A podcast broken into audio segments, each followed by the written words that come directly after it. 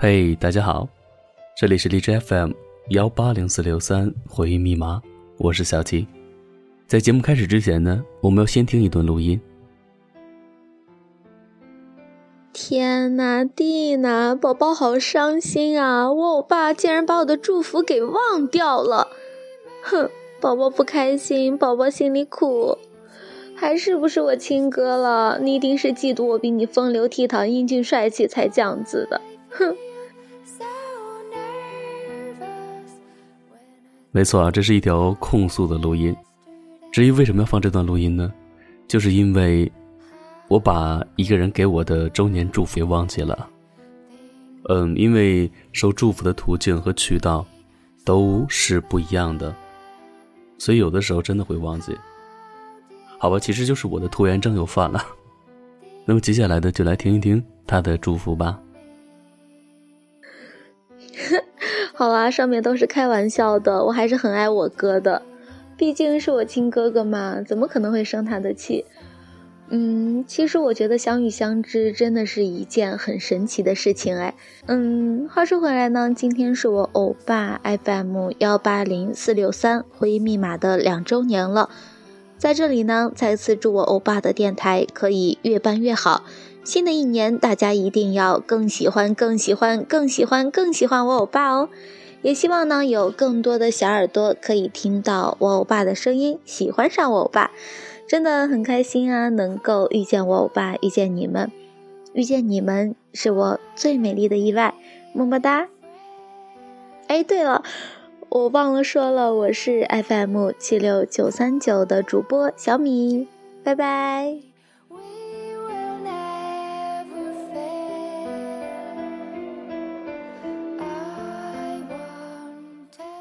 其实很感谢大家。今天小七在群里边也收到了大大小小的十多个红包，都是祝福小七电台两周年的。说实话，这一路上走来遇到了很多的朋友，因为共同的兴趣爱好，我们即使相隔千里，也变得如同真正的朋友一样。所以这一段来之不易的友谊，我很珍惜。看看时间，已经。二十二点零二分了，我想很多人已经快要睡觉了，所以呢，接下来也为大家带来一篇睡前故事，依旧是一篇关于小兔子的故事。从前有一只小白兔，当它慢慢的长大，不只希望有胡萝卜，还期待开始一段爱情。灰兔子很好。总喜欢把胡萝卜给小白兔吃。可他真的就是我的爱人吗？迷糊的小兔子背上了很多灰兔子送他的胡萝卜，告别灰兔子，走进森林。他遇到了大雁，他以为他们相爱了。可是他永远也追不上大雁的脚步，他只能仰着头奔跑。看着头顶大雁高高在上，他脖子很酸，他跑累了，想到了放弃，可是没说出来。最后还是大雁告诉小兔子：“我要离开你，因为你不能和我一起飞翔。”大雁不是我的爱人，我不能和他并肩共行。这是小兔子的初恋。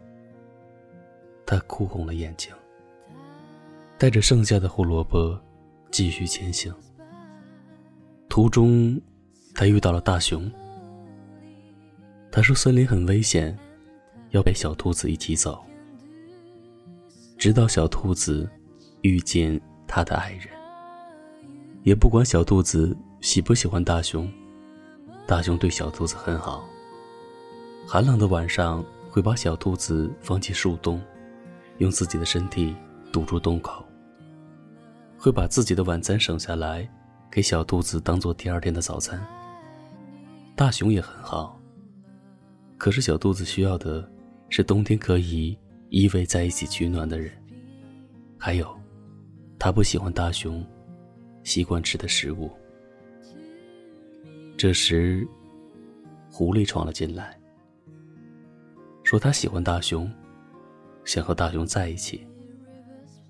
大熊认真告诉小兔子：“我只想跟你一起，我不爱狐狸。”但是某天早晨，小兔子睁开眼睛，发现树洞口的大熊不见了。他知道，大熊跟着狐狸离开了，小兔子也该离开了。在他整理背包时，发现多了许多胡萝卜。大熊终于懂我要什么了，可他还是离开了。这样，对谁都好。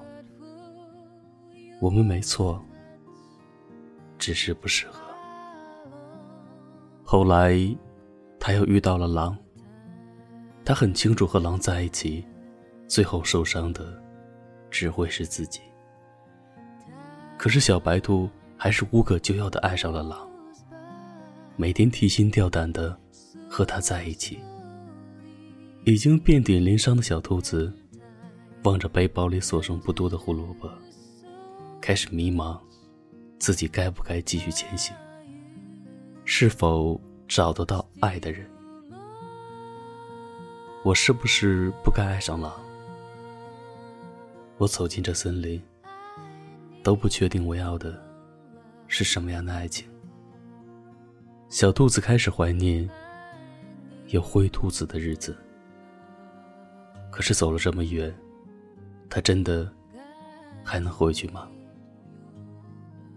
失望中，他听见一声巨响，一个灰灰的身影正在他的背包里放着胡萝卜。我一直偷偷跟着你，只怕你吃不到胡萝卜。灰兔子这样说道。小白兔终于明白了什么是爱情。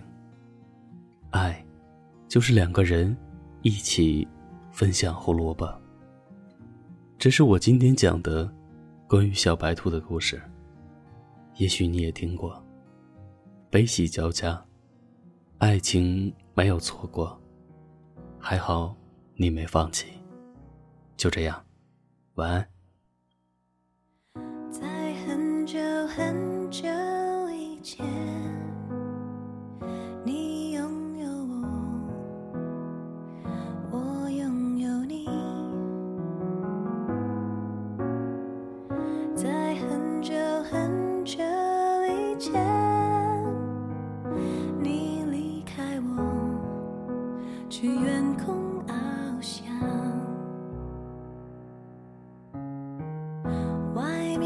世界很精彩。外面的世界很无奈当你觉得外面的世界很精彩我会在这里衷心的祝福你。夕阳西沉的时候，我总是在这